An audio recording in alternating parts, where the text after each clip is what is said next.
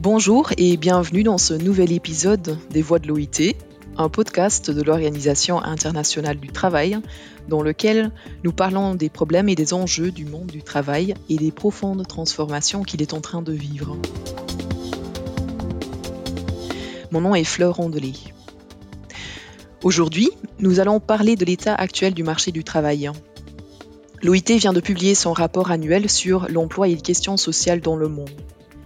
Et les perspectives ne sont pas bonnes.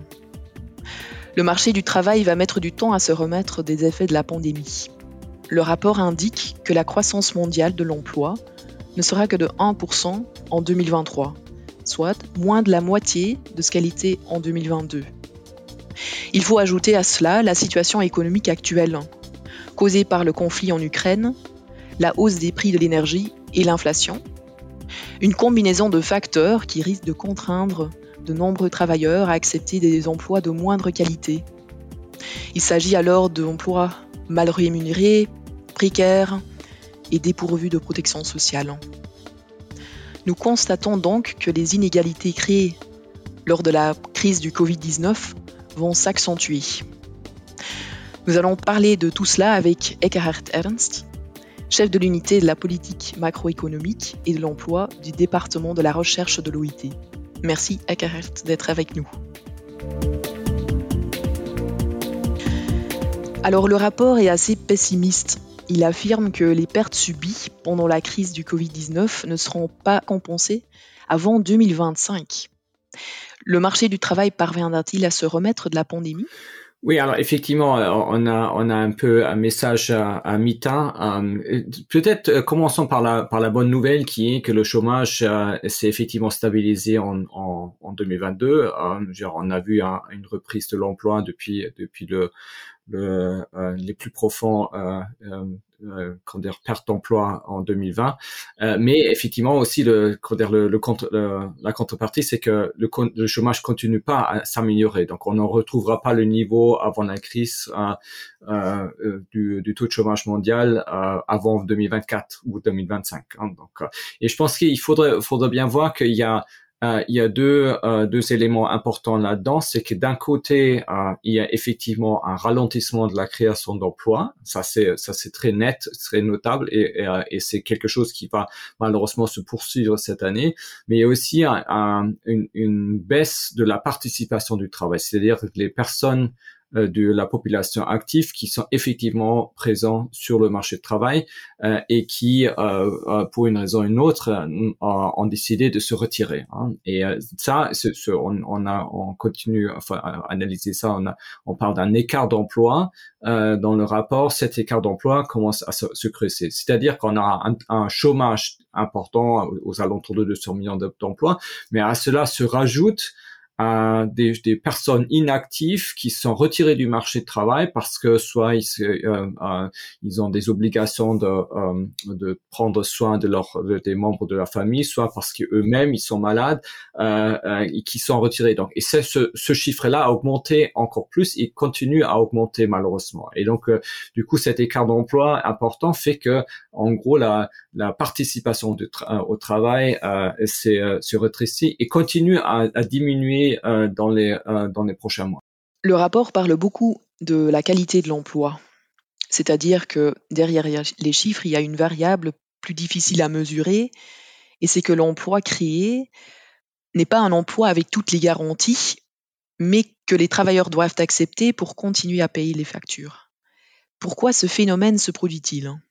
Alors tu, avais déjà évoqué dans euh, l'ouverture que euh, a on a évidemment un certain nombre de euh, chocs que l'économie globale a, subi et un des chocs importants c'est évidemment l'augmentation importante des prix d'énergie des, des matières premières hein. et, donc cette ce, ce, ce, fameux phénomène de l'accélération vraiment rapide de, l'inflation qui fait que même les emplois qui sont qui ont été caractérisés comme emplois stables et euh, et de bonne qualité, maintenant subissent des pertes de revenus euh, assez importantes. Mais au-delà de ça, il y a effectivement un phénomène que nous avons déjà décrit dans le rapport précédent, qui est que euh, la première la première catégorie d'emplois qui qui reprend après une reprise économique, c'est des, des emplois précaires, tout simplement parce que les employeurs préfèrent attendre un peu avant d'écrire des emplois stables. Hein. C'est-à-dire si tu si on a besoin de, de remplir rapidement des, euh, un besoin d'augmenter sa production ou de euh, comment dire, notamment dans les dans les services, hein,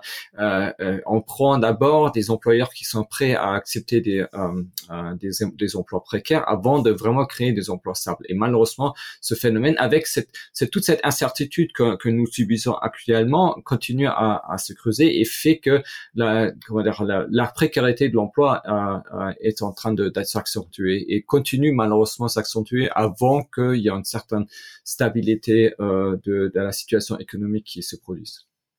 Il semble que les inégalités créées par, la pandémie s'enracinent, notamment aussi pour les plus défavorisés. Et je pense que les femmes et les jeunes en, font les frais. Il leur est difficile voire plus difficile de retrouver un, emploi et le cas des jeunes est, particulièrement préoccupant. Leur taux de chômage est trois fois plus élevé que celui des adultes. Comment expliquer, expliqueriez-vous euh, cette situation? Alors effectivement, on a déjà comment, ah, on a déjà parlé un peu de la situation des femmes et, euh, je pense que de manière plus générale, toute personne qui euh, qui a des responsabilités de, de prendre soin des membres de la famille euh, et c'est malheureusement souvent des femmes qui qui sont concernées et, et, dans une situation actuellement où ces personnes-là doivent principalement s'occuper justement des personnes malades ou même des enfants qui ne se retournent plus à l'école temporairement.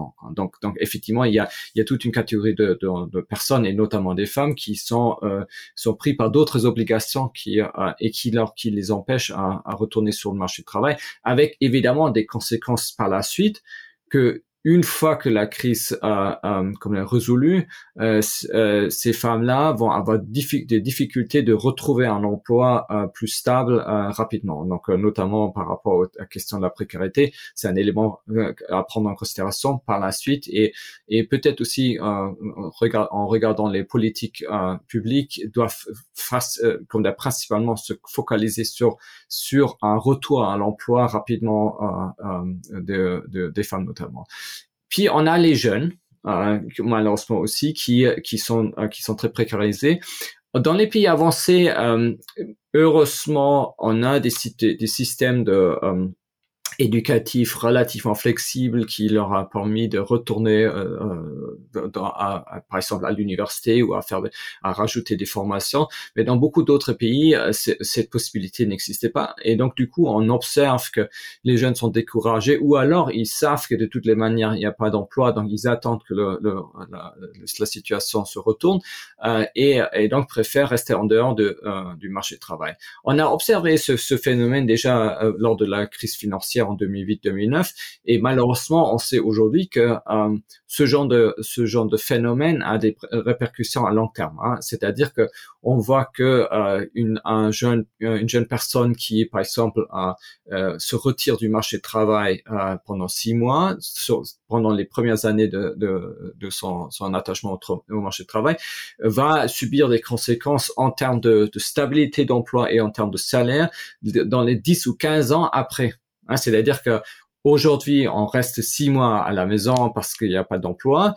Dans les 10 ou 15 ans après, il y aura encore des, conséquences négatives euh, pour pour cette personne, euh, cette jeune personne, euh, de de retrouver un, un, emploi stable ou bien bien rémunéré. Donc ça, ces deux phénomènes, comme dire, effectivement, sont euh, euh, sont très importants. Je rajouterai un, un, troisième élément, je pense que c'est important de, de, prendre ça en considération parce que c'est quelque chose qui est très spécifique pour certains pays, mais quand même important à, à, à regarder, c'est que on a observé, euh, notamment dans des pays euh, où les, les, systèmes de retraite étaient bien établis et, et basés sur euh, sur la, les, la valorisation boursière, on a on a observé qu'il y a beaucoup de, de personnes âgées ou, ou comme dire des, des employés ouvriers un peu plus, plus âgés qui, qui ont décidé de, se retirer du marché de travail avant l'âge officiel de, retraite parce qu'ils ont bénéficié, comme je disais, c'est des retraites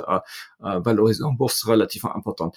Il se trouve maintenant qu'avec le retournement de la situation l'année dernière, que ces personnes-là sont obligées de retourner sur le marché du travail parce qu'il n'y a pas, euh, parce que leur retraite ne leur suffit pas. Et donc, du coup, ils sont, sont euh, doublement pénalisés. A, la retraite ne leur permet pas. Puis B, ils ont de toutes les manières euh, des difficultés plus importantes de retrouver un emploi adéquat correspondant à leur, à, leur emploi précédent. Donc, du coup, on a, a cette troisième catégorie qui est certainement beaucoup plus faible, mais qui est quand même important à prendre en considération, notamment par les, par les pouvoirs publics. Et quel est euh, l'impact des tensions géopolitiques et le conflit en Ukraine sur le marché du travail hein? Je m'imagine que ça a un impact différent selon la région euh, dont on parle.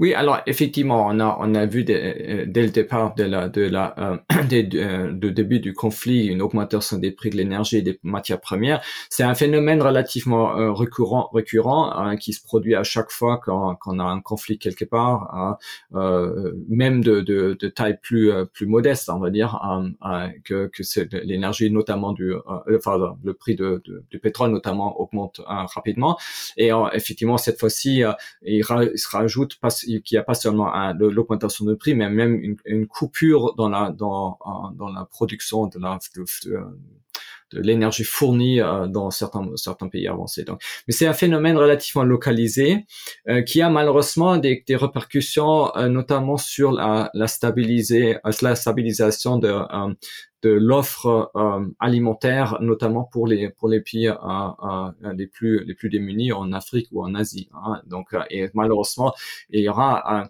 donc il y avait un phénomène supplémentaire au-delà de l'énergie qui qui a un, un, un, vrai une vraie pénurie des, euh, euh, des, des, du blé et, et, autres matières premières euh, qui, qui a affecté ces pays-là et dont la population dépend énormément justement d'une stabilisation, de, stabilisation de, de fourniture en, blé notamment. Hein. Et, donc, donc on a, on a observé ça. C'est, ça s'est rajouté à une augmentation plus générale de l'augmentation de, des matières premières euh, depuis depuis le début de la, la, la pandémie parce qu'il y avait des ruptures euh, de des chaînes d'approvisionnement qui sont toujours pas complètement résolues, notamment parce que euh, il faut le dire aussi, c'est que la pandémie n'est pas pas terminée partout. Hein. Il y a certains pays qui ont qui ont subi encore des restrictions très importantes, notamment en Chine jusqu'à jusqu'à très récemment, hein, comme on le sait, et, et, que ça prend du temps avant que la, machine se met se met de nouveau en, route. Hein. Je pense qu'aujourd'hui, le vrai problème euh, de, comment dire, à long terme, c'est qu'il y a un vrai risque de déglobalisation euh, euh, qu'on a déjà observé avec la pandémie, mais qui continue à s'accélérer dans les dans les années à venir. On observe par exemple que même depuis déjà depuis le, la, crise financière, il y a une stabilisation du commerce international et de, de la finance internationale à un niveau élevé, mais qui, ça c'est pas on n'a pas vu une meilleure intégration, notamment des pays les plus les plus démunis euh, euh, dans le, sur le marché international. Euh, et donc donc pour ces pays-là, notamment en Afrique, il y avait il y avait moins de possibilités de bénéficier un peu de la division globale du sur le marché de travail. Hein. Et donc ce risque de déglobalisation maintenant c'est accentué avec la crise. Euh, et qui fait que aujourd'hui euh, on parle même de la possibilité d'une rupture complète entre certains blocs euh, internationaux. Et je pense que c'est vraiment à prendre très au sérieux puisque notamment des pays émergents ont bénéficié énormément ces, derniers 20-30 ans d'une intégration euh, plus complète sur sur le marché de travail. Ils ont un meilleur emploi, meilleure possibilité de, de bénéficier de euh, de, euh, de vendre leurs leurs biens et services. Et je pense que si aujourd'hui on on a ce, cette, cette rupture qui qui pour l'instant a un risque, hein, après ça c'est pas encore complètement manifesté, mais mais si ce risque se manifeste, effectivement, tout un tout un éventail de pays qui risquent de ne plus pouvoir bénéficier justement cette dynamique de, de l'économie mondiale avec des conséquences évidentes pour, euh, pour la qualité et la, création d'emplois dans ces pays. Alors le, fléchissement de, la croissance de la productivité vous préoccupe également, je suppose. Absolument. Je pense que je pense que c'était un des, des, chapitres clés de ce rapport-là, c'est justement de, de mettre le focus un peu plus sur des questions de productivité et de, de, de comprendre un petit peu les euh, les euh, les causes et les, les, les les facteurs sous-jacents qu'on a pu observer euh, ces dernières années. Hein. Alors, le, la décélération de la productivité, c'est vraiment pas un phénomène nouveau dans les pays avancés. On, on parle de, de, ça depuis au moins les années 80. Il y a toujours des, euh, euh des va-et-vient. Euh, on a dans les dans les années 90, on a eu, on a observé un, un phénomène de, de, de réaccélération de la productivité, notamment aux États-Unis, à cause de la à, à cause de, l'augmentation de l'économie digitale. Mais depuis euh, euh, cette, ce, ce, ce ralentissement s'est poursuivi dans les pays avancés. Quoi. Mais ce qu'on observe depuis 15 ans maintenant, et, et ça s'est accéléré avec la, avec la crise euh, du Covid, c'est justement que cette, cette décélération de la productivité n'est plus limitée aux pays avancés, mais s'observe aussi dans les pays émergents. Et, et donc, évidemment, c'est un grand, un grand problème. comme je disais tout à l'heure, par rapport à la déglobalisation, on a, on a le même problème avec la productivité. La productivité, c'est vraiment une productivité généralisée, on va dire, c'est vraiment un, facteur clé pour permettre aux, euh, aux travailleurs d'obtenir des meilleurs emplois bien rémunérés, emplois stables et euh, emplois décents notamment. Et je pense que c'est vraiment on peut, on doit vraiment mettre l'accent sur cette question-là. La productivité, c'est, une condition sine qua non pour que les, euh, les, les, les, employés puissent bénéficier d'un, des meilleures conditions de travail. Quoi. Et donc, si on observe maintenant une décélération de la productivité dans les pays émergents, on a euh, euh, en gros le problème que euh, de plus en plus de personnes vont avoir du mal à, à trouver euh, des, des, meilleurs emplois, des meilleures conditions d'emploi. Hein. Et, et donc euh, et nous, on a, on a beaucoup mis l'accent, euh, analysé un peu ce phénomène dans le rapport. On a aussi mis euh, évidemment le, point sur, sur un phénomène clé qui est que la, la, dans les pays les moins avancés, la, la productivité reste faible, la, aussi la croissance de la productivité reste faible, malheureusement. Donc, on, on, a ce phénomène structurel, mais on a un phénomène, comme je disais, euh, dire, euh, conjoncturel, voire, voire qui devient structurel dans les pays émergents, euh, notamment en Asie, euh, qui euh, qui était pour l'instant la comment dire l'engin, le moteur de l'économie mondiale, de cette, cette.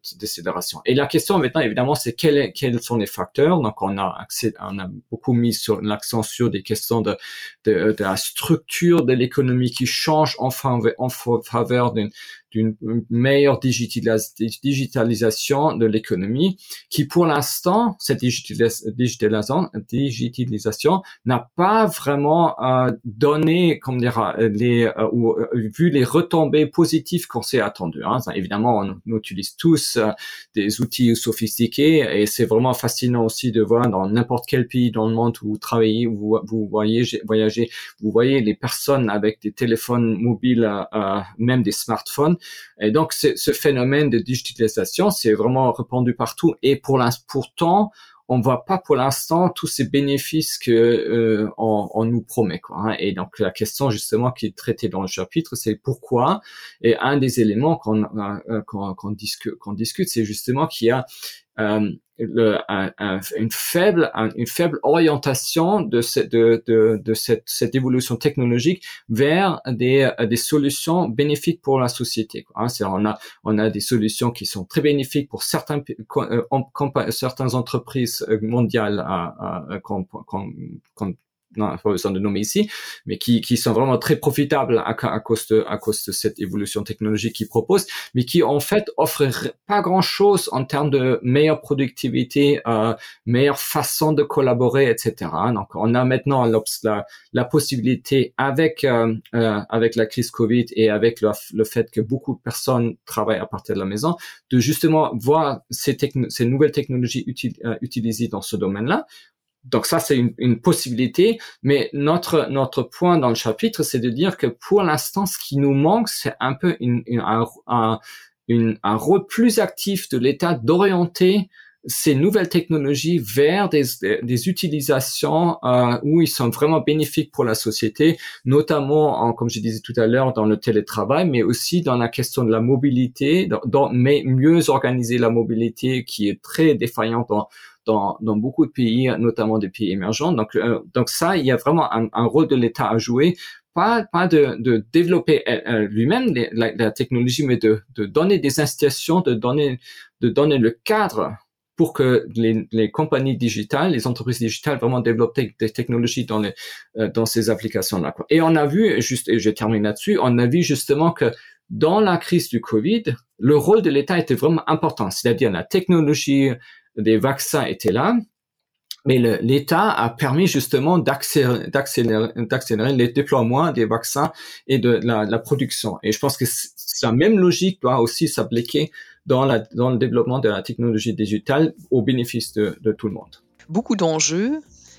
Euh, on a encore du chemin à faire. Euh, merci beaucoup à pour cet aperçu, pour euh, partager vos points de vue. Aujourd'hui, nous allons parler de l'état du marché du travail avec Eckhard Ernst, chef de l'unité de la politique macroéconomique et de l'emploi au département de la recherche de l'OIT. Nous sommes arrivés à la fin de notre podcast. Dans les semaines à venir, nous continuerons à parler des changements dans le monde du travail. Pour l'instant, au revoir et à très bientôt pour un nouvel épisode des Voix de l'OIT.